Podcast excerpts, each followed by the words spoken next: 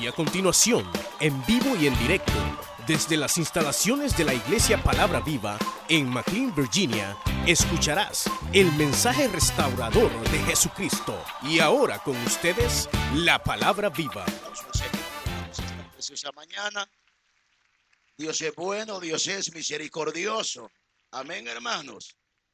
El estar acá es parte del gran amor de Dios, hermano. Dice la Biblia que son nuevas cada mañana las infinitas misericordias del Señor. Bendiga al sonidista porque hay buen sonido, está, está, por lo menos en este momento, hermanos. Es otro reto grande también, hermanos. No es fácil. Pero yo sé que todo lo que hacemos lo hacemos para gloria y honra del Señor. Los amigos, hermanos, Dios los bendiga, son la fragancia de este lugar. Dicen amén, hermanos. El traer un amigo a la casa del Señor, hermanos, el transmitir eh, el mensaje, hermanos, el amor de Dios. Viene ese día donde el Señor habrá de recompensar la vida de cada uno de nosotros, hermanos. Vamos a meditar, hermanos, esta preciosa mañana en una eh, porción, hermanos, que hace dos días venía leyendo un poco acá, pidiéndole dirección al Señor, hermanos. Y, y bueno, no puedo eh, lanzarme a otra porción. Vamos a irnos, hermanos, al segundo libro de la Biblia, perdón, al segundo libro de los Reyes, capítulo 5. Vamos a meditar acá esta preciosa mañana. Segundo libro de los Reyes, hermanos, capítulo 5.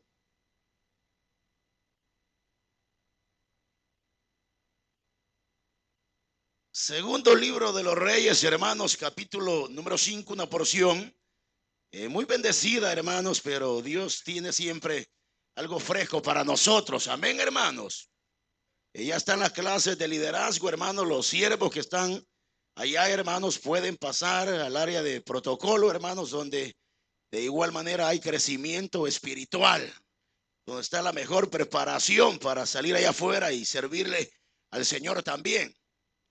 Segundo libro de los Reyes, hermanos, capítulo 5, lo tienen hermanos. No, no les oí, lo tienen hermanos. Leemos la Biblia honrando a nuestro Dios, Padre, Hijo y Espíritu Santo. Y a la letra dice así, verso 1 en adelante, Naamán, general del ejército del rey de Siria, era varón grande delante de su señor y lo tenía en alta estima porque por medio de él había dado Jehová salvación a Siria. E era este hombre valeroso en extremo, pero leproso. Y de Siria habían salido bandas armadas y habían llevado cautiva a la tierra de Israel a una muchacha, la cual servía a la mujer de Naamán. Esta dijo a su señora, si rogase mi señor al profeta que está en Samaria, él lo sanaría de su lepra. Entrando Naamán a su señor, le relató diciendo así y así ha dicho una muchacha que es de la tierra de Israel. Y le dijo el rey de Siria, anda, ve, yo enviaré cartas al rey de Israel. Salió pues él llevando consigo diez talentos de plata, seis mil piezas de oro y diez mudas de vestidos. Tomó también cartas para el rey de Israel que decían así, cuando lleguen a ti estas cartas, sabe por ellas que yo envío a ti mi siervo Naamán para que lo sane de su lepra. Luego que el rey de Israel leyó las cartas, rasgó sus vestidos y dijo, soy yo Dios que mate y dé vida para que éste envíe a mí a que sane a un hombre de su lepra. Considerad ahora y ve de cómo busca ocasión contra mí. Cuando Eliseo, el varón de Dios, oyó que el rey de Israel había rasgado sus vestidos, entró a decir al rey, ¿por qué has rasgado tus vestidos? Venga ahora a mí y sabrá que hay profeta en Israel. Vino Naamán con sus caballos y con su carro y se paró a las puertas de la casa de Eliseo. Entonces Eliseo le envió un mensajero diciendo, ve y lávate siete veces en el Jordán y tu carne se restaurará y serás limpio. Y Naamán se fue enojado diciendo, he aquí yo decía para mí, saldrá él luego y estando en pie, invocará el nombre de Jehová su Dios y alzará su mano y tocará el lugar y sanará la lepra. Vamos a quedarnos hasta acá, hermanos. Vamos a orar. Hay peticiones acá. Vamos a presentárselas al Señor.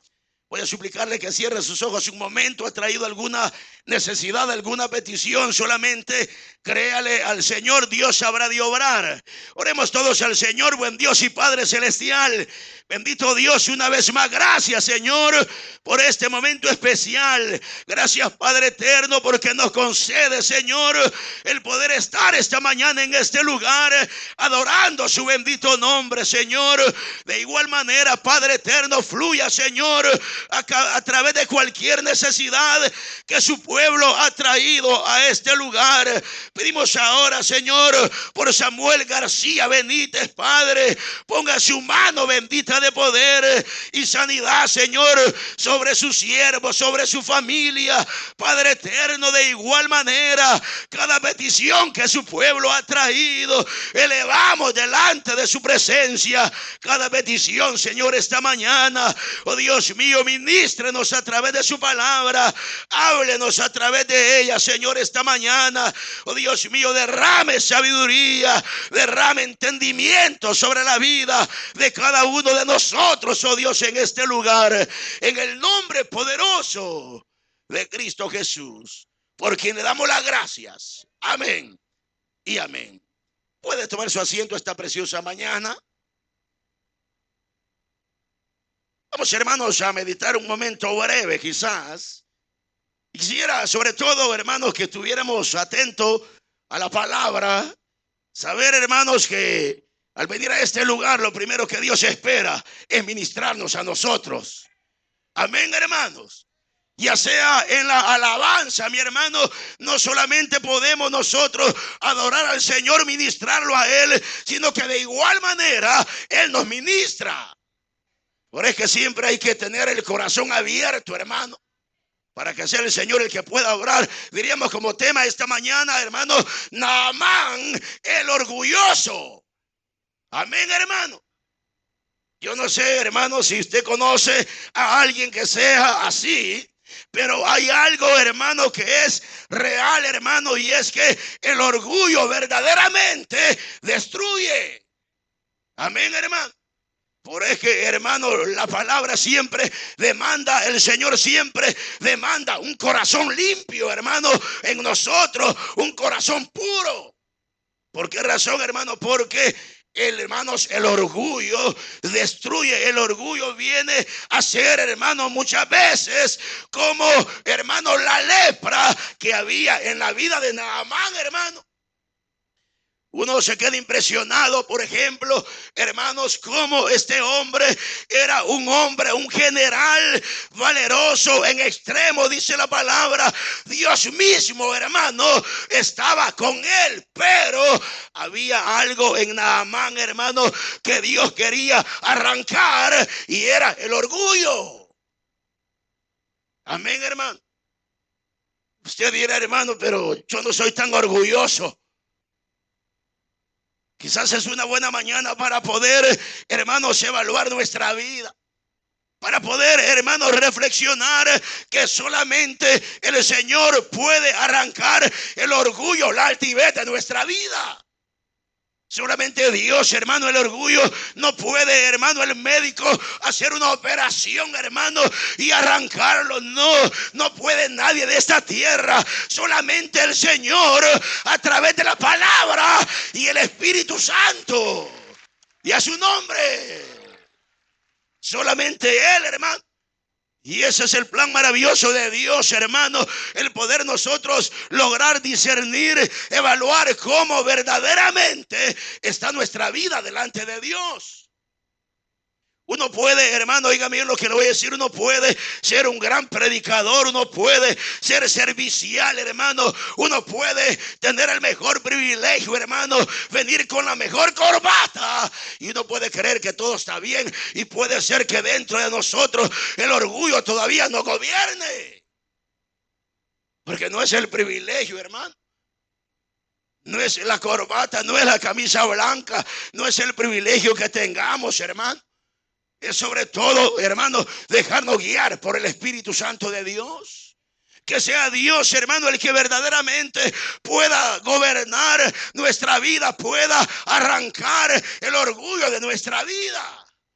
Porque, hermano, el orgullo destruye. Hay matrimonios, hermano, que se han destruido. ¿Sabe por qué, hermano? Por el orgullo. Porque hermano, en medio del problema, en medio de la situación difícil, hermano, la hembra no se dio. Pero también, hermano, el hombre a través del orgullo no se dio. El orgullo destruye. Y a mí me impacta de cómo, hermano, el verso 1 dice, Naamán, general del ejército del rey de Siria, era varón grande delante de su señor y lo tenía en alta estima porque por medio de él había dado Jehová salvación a Siria. Era este hombre valeroso en extremo, pero leproso. Leproso. Hermano, alguien dice la palabra, un guerrero de esos hermanos que siempre dicen amén, hermano, que siempre, hermano, están ahí con el anhelo de servirle al Señor. Pero, hermano, Dice la palabra que estaba esta gran enfermedad en él, un hombre leproso, mi hermano, y en esta área el plan de Dios era sobre todo, hermano, continuar restaurando la vida de este hombre. Porque nuestra vida muchas veces nosotros podemos, hermano, tener años en el Evangelio, poder creer, hermano, que yo tengo cinco años, diez años ya en el Evangelio, y por esa razón nadie nos puede decir nada. Y sabe que ahí, hermano, lo que gobierna en nosotros es el orgullo, hermanos. Porque hoy a usted no le pueden decir nada porque usted se las sabe todas, hermano. Hoy no nos pueden, hermano, corregir a nosotros, porque, hermano, nosotros creemos saber que lo que hacemos, aunque sea erróneo, está bien. Me impresiona, por ejemplo, Moisés, hermano. Como Dios para hablarle a Moisés, hermano, lo hace a través del suegro. ¿Sí o no, hermano? Yo me imagino que Moisés se le quedaba viendo al suegro. ¿Será que le hago caso? Decía o no. Hoy en día, hermano, que un suegro nos dé a nosotros un consejo, creemos que no es de Dios. ¿Sí o no, hermano? Con que no se sujetan en veces, hermanos, al esposo no se sujetan al esposo y y que tengo que sujetarme. Claro que sí, ¿para qué se casó pues? ¿Y por qué no cree, hermano, que en la casa uno es el macho? Aquí yo soy el macho, aquí yo mando. Por andar de mandadero se va a quedar solo. Sí, hermano. Porque uno dice, no, ella es la ayuda idónea. Si ella es la ayuda idónea, usted viene a ser también la ayuda idónea. Es la ayuda idónea, digámoslo así, hermano. Porque somos un complemento. Pero el problema es, hermano, que el orgullo destruye. ¿Cuántos orgullosos hay aquí esta mañana? Mire, solo yo levanto la mano, qué bonito. De verdad, hermanos. Este hombre era, hermano, uno de los primeros serviciales, hermano, de los primeros servidores que llegaba. Llegaba con todo, hermano. Pero el problema de Naamán, hermano, es que era un hombre orgulloso. Él quería hacer las cosas a la manera de él, hermano. Por eso le dije a un comienzo que el orgullo destruye y no hay medicina para el orgullo, hermano.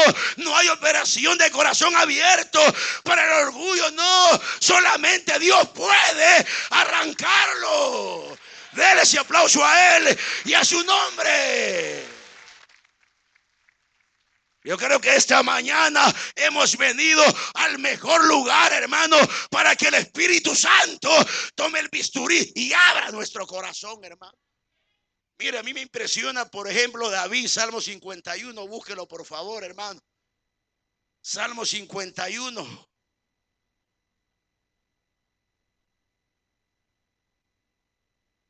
El versículo número 10.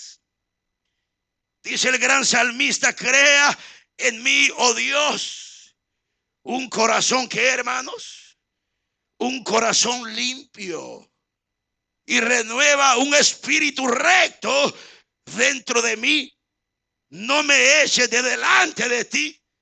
No quites de mí tu santo espíritu. Luego dice, vuélveme el gozo de tu salvación. Uno puede estar, hermanos, en la casa de Dios.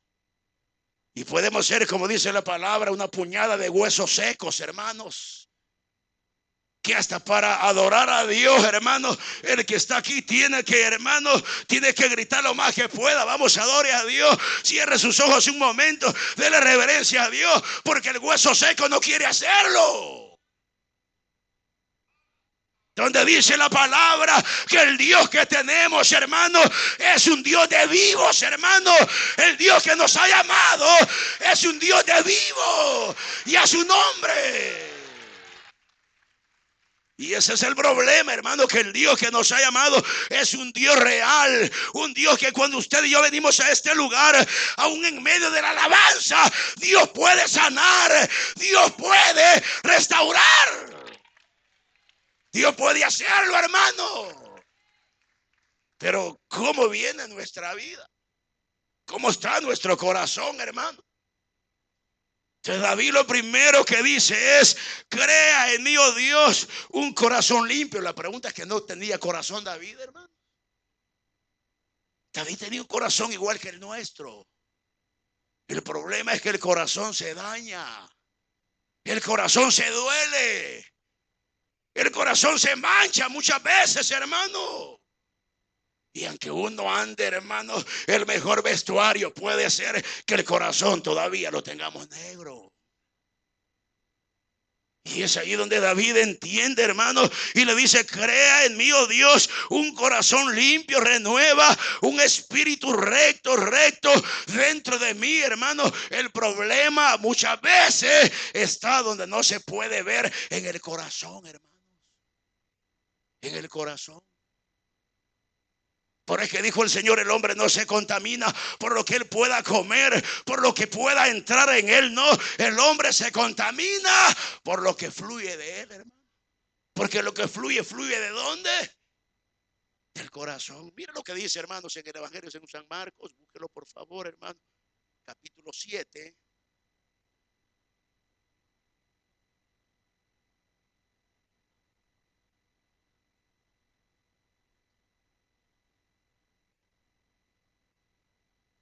Evangelio según San Marcos, capítulo 7.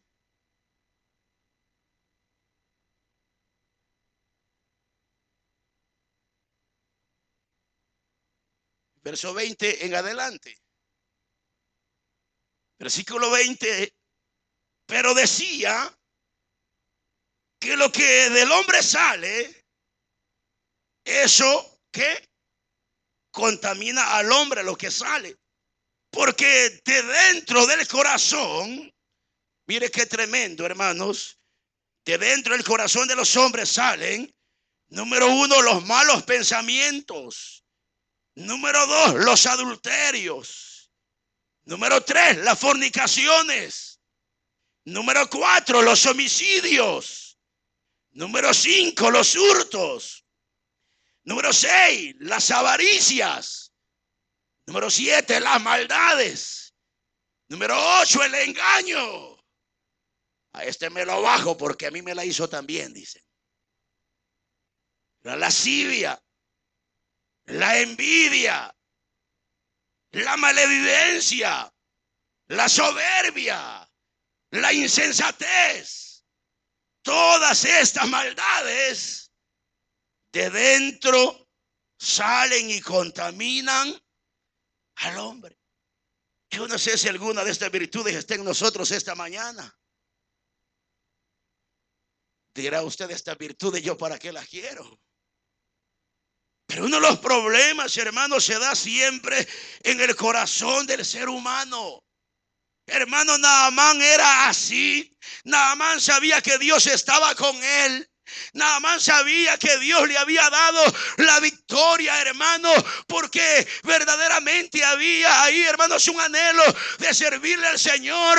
Pero Dios se va mucho más allá. Dios observa que todavía faltaba algo en la vida de Naamán, hermano. Y esta mañana de igual manera puede ser que el corazón nuestro necesite esa limpieza que solamente el Espíritu Santo puede darla. Amén, hermano. Porque dice acá que, hermano, dijo el Señor, que el hombre no se contamina por lo que entra en él, sino por lo que sale de él. Y comienza, hermanos, a hablar, dice, los malos pensamientos, los adulterios las fornicaciones, los homicidios, los hurtos, las avaricias, las maldades, el engaño, la lascivia. Hermano, todo lo que podemos ver acá, dice la palabra que fluye del corazón del ser humano, hermano. Y uno de los problemas nuestros, ¿sabe cuál es? Que el corazón está tan lleno, hermano, de lo malo, que no hay lugar ya para Dios en nuestra vida. Hasta para congregarnos, hermanos, hacemos mala cara. Muchos somos bienaventurados al estar esta mañana acá, hermano. Porque no hemos sido guiados por el corazón. Nos ha guiado el Espíritu Santo de Dios, hermano. Denle ese aplauso a Él y a su nombre. Estamos, hermano, en el mejor lugar. Porque el orgullo destruye, hermano. Quizás usted venía para que Dios lo bendiga. Dios lo va a hacer. Usted venía buscando un milagro de parte del Señor. Dios lo hará, mi hermano. Pero Dios anhela primeramente arrancar el orgullo de nuestra vida. Mire, uno de los problemas de estar acá arriba es, hermano, no se vaya a enojar, que aquí solo caras orgullosas se ven. Déjale una sonrisa a su vecino, por lo menos. Dígale, Cristo te ama. Ese es uno de los problemas acá arriba, hermano. Dígale a su vecino que Dios nos ayude. Hermano, Dios te dio un trato muy especial con Naamán. Dios quería hacer algo especial en él, hermano. Dice que el nombre Naamán significa amable, agradable. Ese era el significado del nombre Naamán, hermano. Pero a Naamán le faltaba llenar esa casilla. Amén, hermano. Fíjate, yo estaba escudriñando, hermano. Todo nombre tiene un significado. Yo no sé si usted ha buscado su propio significado, hermano. Puse a buscar un día de estos, hermano. Por ejemplo, Ernesto dice el significado nunca se rinde. Dice. Sí, Dios lo bendiga. Estaba hablando allá con mi hijo y mi esposa. Mire el nombre. Por algo Dios lo tiene ahí. Le digo yo, la gloria sea para el Señor, hermano. Busque el significado, hermano. Ahí aparece, hermano. Búsquelo. Entonces, hermano, uno se queda impresionado. Y, sabe que ese nombre es privilegiado porque tiene otros derivados bonitos ahí también, que no se lo voy a decir. Búsquelo usted. Pero todo nombre, por ejemplo, el nombre de Naamán significaba agradable, amable, hermano. Pero faltaba ese moldeo en la vida de él, porque parece ser que desde que uno se levanta, se levanta con el pie izquierdo, hermano. Amargado, bravo, hermano. Pero no sé si habrá alguno así esta mañana, hermano. Porque nada más así era. No, yo soy el líder, que me van a decir a mí? Yo soy el supervisor. ¿Qué me van a decir? Yo sé lo que tengo que hacer. Pero Dios nos habla y nos ministra de muchas maneras. Y sabe que cuando Dios nos habla, hermano, es porque Dios quiere arrancar el orgullo de nuestra vida, hermano. Dios quiere que nosotros a través de la palabra, a través del Espíritu Santo, hermano, nos dejemos moldear por Él. Que Dios sobre, hermano, en nuestra vida, no como yo quiero. Que Dios sobre como a Él le place. Porque sabe algo, sabemos que Dios está con nosotros, hermanos. Así como Dios estaba con Naamán. Naamán lo sabía, Dios le había dado la victoria. Naamán lo sabía. Nosotros sabemos, hermanos, que Dios está con nosotros. Y muchas veces decimos, hermano, yo soy bien servicial. 15 años sirviendo al Señor, quizás. Pero hay lucha. Yo no sé por qué Dios a mí no me sana, dice. Yo no sé por qué no salgo de las deudas. Tapé aquí dos hoyos, se abrieron cuatro más allá. Soy servidor. ¿Dónde está la falta? La falta es el orgullo. Eso pasaba con Naamán, hermano. Si Naamán estuviera hoy como general, hermano, nosotros lo tuviéramos, como dice acá la palabra, en grande estima también, hermano. Porque Dios estaba con él. Pero no basta solamente con venir acá con un traje, hermano, y servirle al Señor. Y quizás en la casa dejamos, hermano, empleitada a la esposa. Y uno viene a levantar manos santas, hermano. Y por allá dejó toda mayugada a la mujer. Bueno, y todo cambia al marido. Porque todo cambia, hermano. Oye, la mujer quieto, dice. Bueno, ¿y para qué se casó? Usted se la buscó, hoy aguántela. Amén, hermano. Que Dios nos ayude. Y porque parece, hermano, algo gracioso, pero es la verdad. Así como usted tiene derechos, ella tiene derechos también. Amén, hermano. Mire, si yo me he dado cuenta cómo hoy las cristianas tienen sedita al esposo. ¿Sabe? Se lo voy a decir, no haga la bulla, solo, solo tocan el teléfono. Y eso es todo. Ahí va el 911. Muchas veces está bien, hermano. Si usted no está dentro de la línea que Dios le ha trazado, hermano. Porque dice que el hombre es cabeza de hogar, es cierto. El apóstol Pablo, pero Cristo debe ser nuestra cabeza. Dale ese aplauso al Señor, hermano. Pero si no se deja gobernar por el Señor, ¿cómo usted va a querer gobernar a su amada, a su esposa? No se puede, hermano. Hay que dejarnos gobernar primeramente por Dios. ¿Y cómo nos vamos a dejar, hermano, gobernando por el Señor cuando nosotros cedamos al Señor? ¿Cuántos aman a Dios, hermano? No, no les oigo. ¿Cuántos aman al Señor? ¿Usted cree que ese amén es verdadero, hermano? Donde los miércoles no vienen a congregarse. Ay, hermano, es que yo no puedo, yo vengo de lejos, dice. Pero vaya a verlo cuando va para el trabajo, hermano. Véalo cuando se vino El Salvador para acá, hermano cruzando desiertos y llegó. Es que solo somos perros, hermano. No, dice, si me van a traer, dice el indio. No dije ustedes, dije el indio. Somos así, amén, hermano. Mire, se fue rápido el gozo, hermano. Naamán era así, hermano. Dice que sobre él faltaba algo. Dios quería mostrarle, hermano, que no siempre las cosas eran como él, hermano, lo pensaba. Siempre en nuestra vida Dios debe tener la primera palabra, como Dios debe tener la última palabra en todo lo que hagamos. Hay que consultarlo a él. Amén, hermano. ¿Por qué se fracasa? Porque al final vamos quebrados, con los dientes quebrados delante de Dios, hermano. Y Él está ahí para consolarnos, claro. Él está ahí para vendar las heridas de nuestra vida. Pero ¿por qué fuimos al fracaso? Por desobedientes. ¿Por qué fracasamos, hermano? Porque no le dimos a Dios el lugar que Dios se merecía. Mire qué más dice acá la palabra.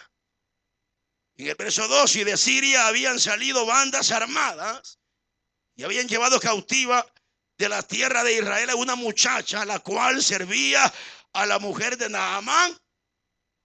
Este dijo a su señora, si rogase mi señor al profeta que está en Samaria, él lo sanaría de su lepra. Entrando Naamán Entrando, dice Naamán a su señor, le relató diciendo así, así ha dicho una muchacha que es de la tierra de Israel. Y le dijo el rey de Siria, anda, ve, y yo enviaré cartas al rey de Israel. Salió pues él llevando consigo diez talentos de plata y seis mil piezas de oro diez mudas de vestidos. Tomó también cartas para el rey de Israel que decían así. Cuando lleguen a ti estas cartas, sabe por ellas que yo envío a ti mi siervo Naamán para que lo sanes de su lepra. Número uno, hermanos, Naamán sabía que la solución la tenía Dios a través del profeta. Pero un error, hermano, que se da es que primeramente no va en busca del profeta, sino que va delante del rey y hasta le lleva obsequios, hermanos.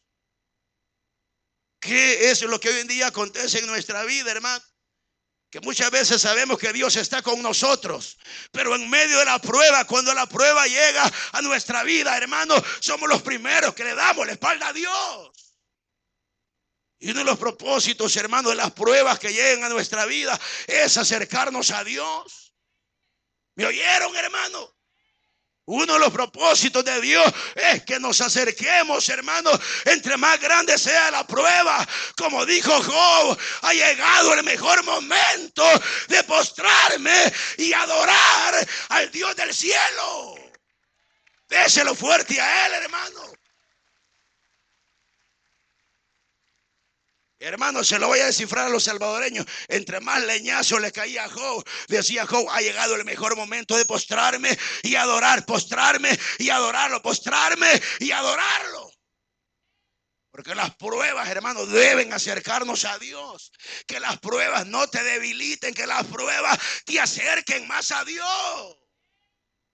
Cuando lleguen las pruebas debe haber más deseo de congregarnos, hermanos. Cuando lleguen las pruebas debe haber más deseo de orar. Cuando lleguen las pruebas debe haber más deseo, hermano, de honrar a Dios.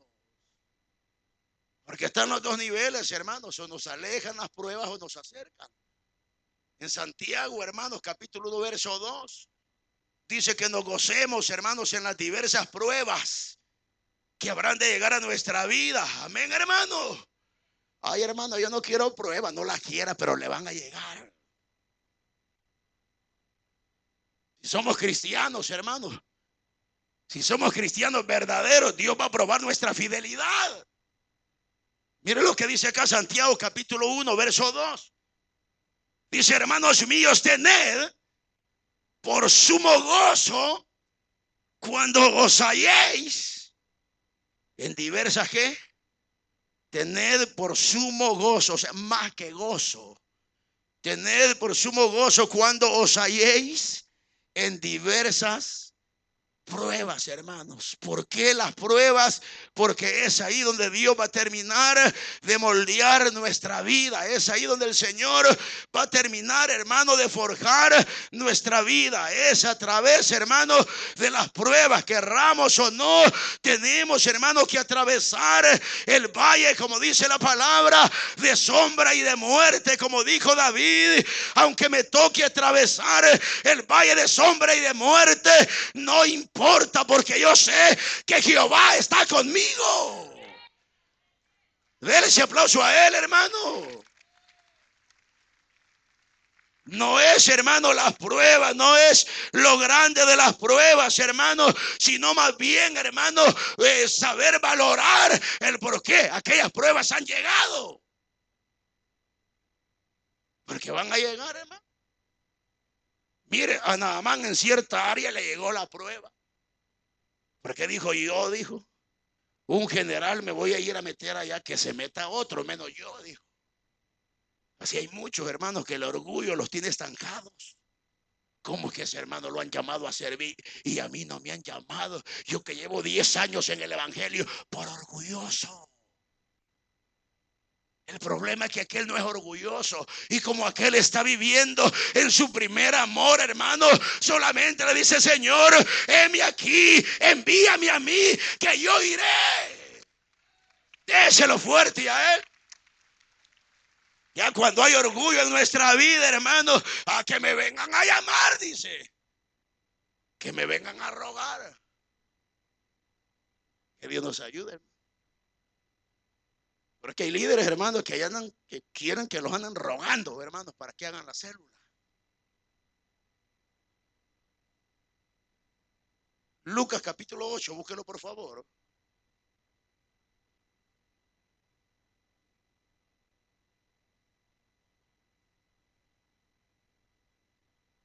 Lucas capítulo 8, verso 13.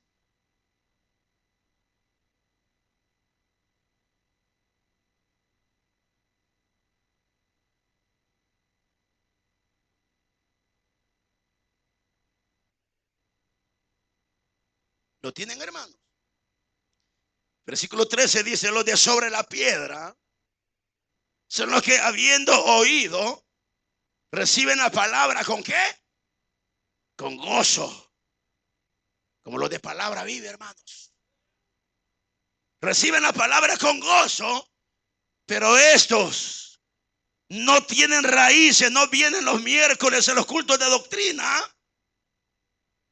Creen por algún tiempo y en el tiempo de la prueba, que dice hermano, se apartan. Hermano, el no congregarse es peligroso como el orgullo. ¿Sabe por qué razón, hermano? Porque uno se va acomodando, se va acomodando, hermano, se va acomodando. Que Dios nos ayude, hermano. ¿Y sabe cuál es el problema? Que aquel que se va por orgulloso, hermano, por orgulloso, no termina bien, hermano. No termina bien. Habla de un grupo de personas acá, hermano, que no hay fundamento, no hay raíz, hermano.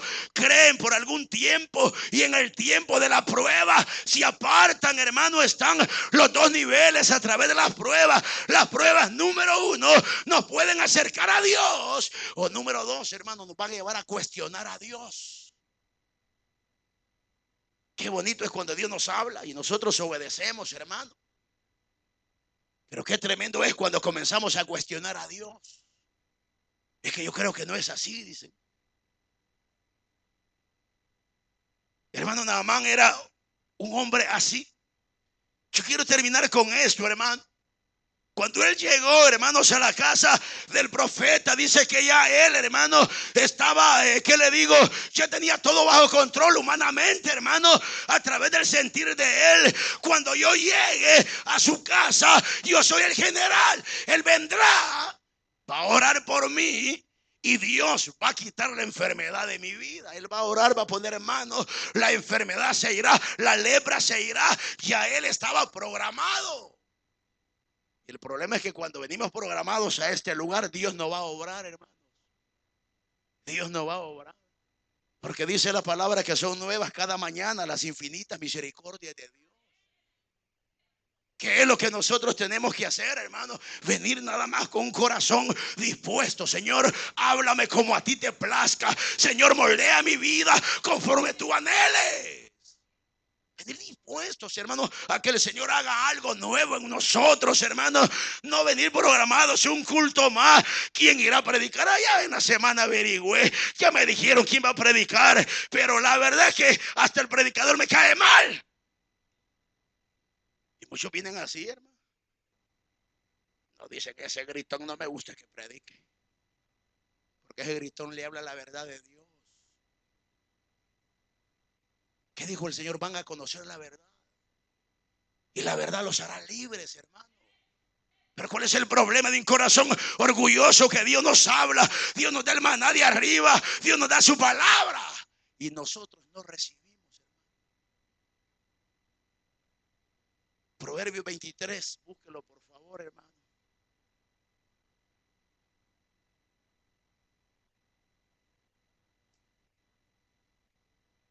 Proverbio 23, verso 26.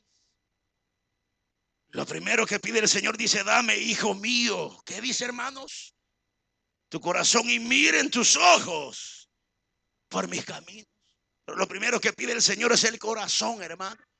Porque el problema nuestro, hermano, está en el corazón. El problema suyo está en el corazón. Se fueron los amenes, hermano.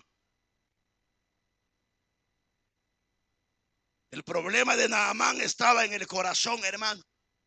Dijo, voy a ir a la casa, dijo, del profeta. Él va a salir, va a poner manos sobre mí, pondrá manos sobre mí y voy a sanar, hermano. Hoy en día, en medio de la enfermedad, hay muchos, óigame bien, por favor, hermano, que se quejan, se van, hermano, porque no llegaron a orar por él o por ella. El líder no llegó, el anfitrión no llegó, el supervisor no llegó.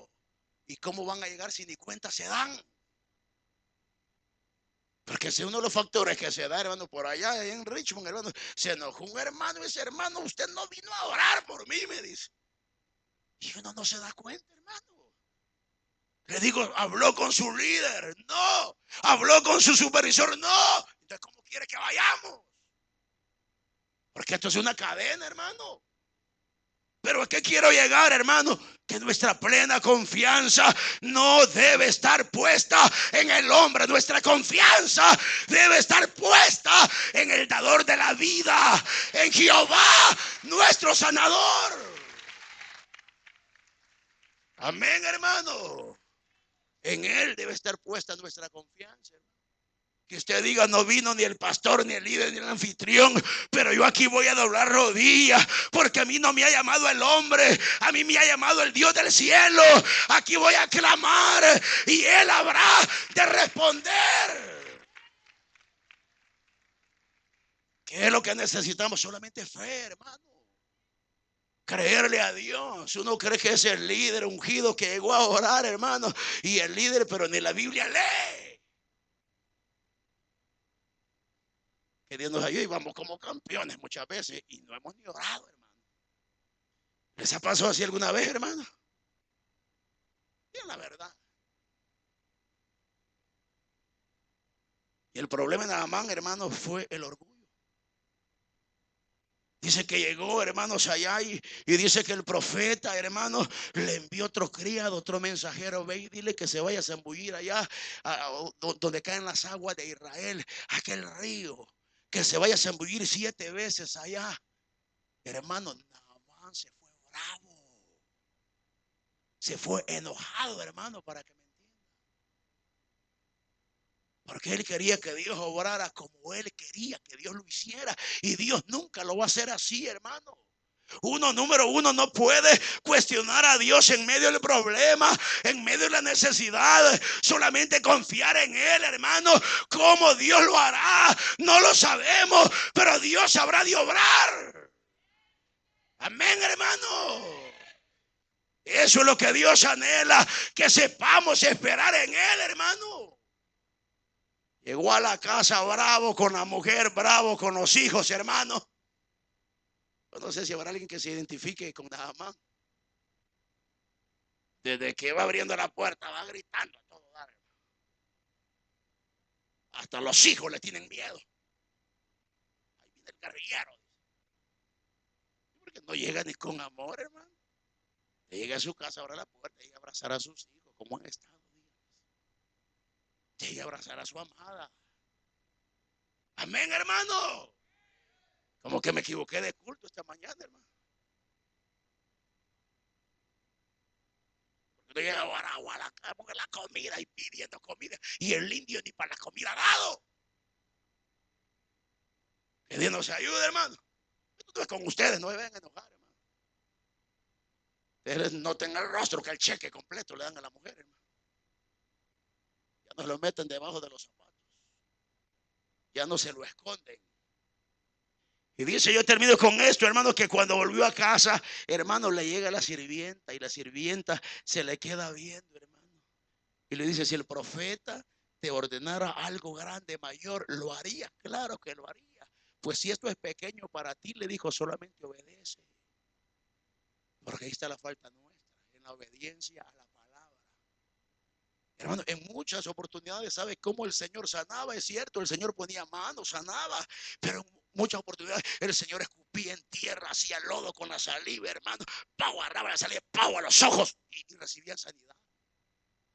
Pero ese cuadro, hermano, usted que venga buscando sanidad, en vez de venir, se va mejor. ¿Sí o no, hermanos? Que hace muchas veces sanó así, hermanos. Porque, hermano, no importa cómo Dios lo haga, sino saber que Dios sabrá de obrar, hermano. Y cuando Dios nos habla, no nos queda otro camino más que obedecer, hermano. Pero lo primero que nos pide el Señor es el corazón, hermano. Limpieza en el corazón y solamente Él lo puede limpiar, Solamente Dios. Que no es porque di el diezmo más grande, la ofrenda más grande, hermano. No. Que es necesario para la obra, hay que hacerlo, hermano. Pero es sobre todo saber que Dios sabrá de obrar.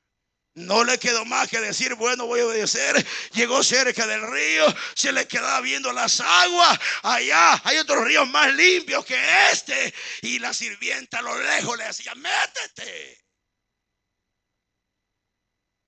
Porque él quería, aún ahí, hermano, quería cambiar el río.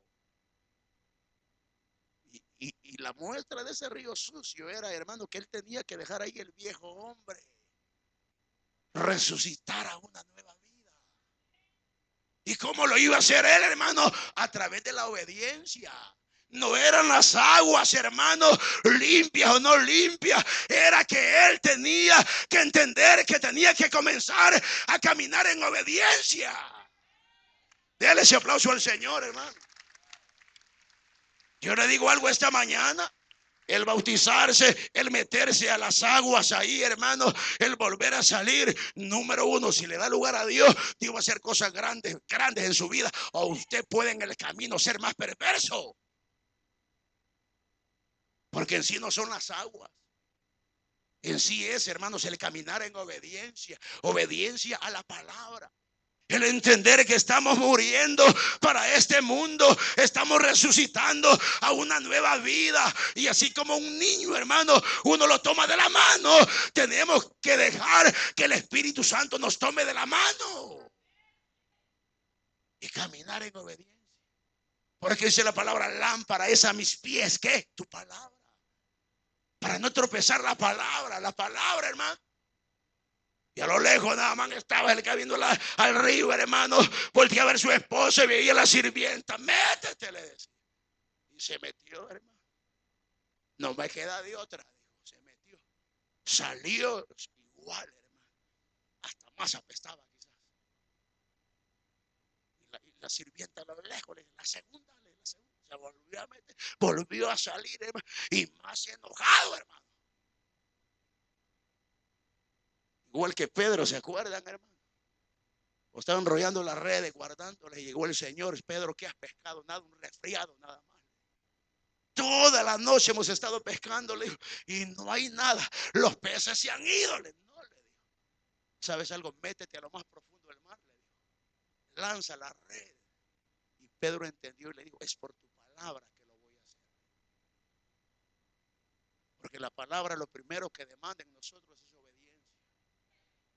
¿Cuántas, óigame por favor, cuántas veces Dios ha estado pidiendo tu hogar para una célula familiar y se lo ha negado? ¿Cuántas veces? No, pero es que hermano, es que yo sirvo aquí, yo sirvo, pero ¿cuántas veces Dios te lo ha estado pidiendo? ¿Cuántas veces Dios te ha estado llamando para que le sirvas a Él en el diaconado? Es que a mí no me queda lugar. Caminando en desobediencia. Mire, hermano, yo le digo algo, en el servicio de la obra de Dios hay grandes siervos y siervas que Dios los quiere usar, hermano, pero sabe algo, no los usa porque no quieren caminar en se metió, hermano, la tercera vez, volvió a salir igual, la cuarta vez, la quinta vez, la sexta vez, ya no quería renunciar. A lo lejos le dijo, la sirvienta avance, te falta una, vuélvete a meter. Y cuando él se metió, hermano, y cuando él volvió a salir, dice que el milagro Dios lo había hecho en él. La carne había sido emblanquecida, la enfermedad se fue, la lepra se fue. Pero ¿cómo lo logró? Caminando Yo quiero terminar acá. Pónganse de pie, por favor. Yo no voy a continuar esta. Yo siento que Dios va a hacer algo especial en nuestras vidas en este lugar. Dios va a hacer algo especial en este lugar. Dios lo hará. Cuando Dios nos habla porque Dios quiere hacer cosas grandes, extraordinarias en tu vida. Uno de los problemas de Naamán fue el orgullo. Y el orgullo se lleva muchas veces dentro del corazón donde no se puede ver. Y uno de los problemas es que solamente uno lo sabe y Dios. Usted escuchó el mensaje restaurador de Jesucristo desde las instalaciones de la iglesia Palabra Viva en McLean, Virginia. Si este mensaje ha sido de bendición para su vida y necesita oración, contáctenos al teléfono 571-633-0469. 571-633-0469. Que Dios le bendiga.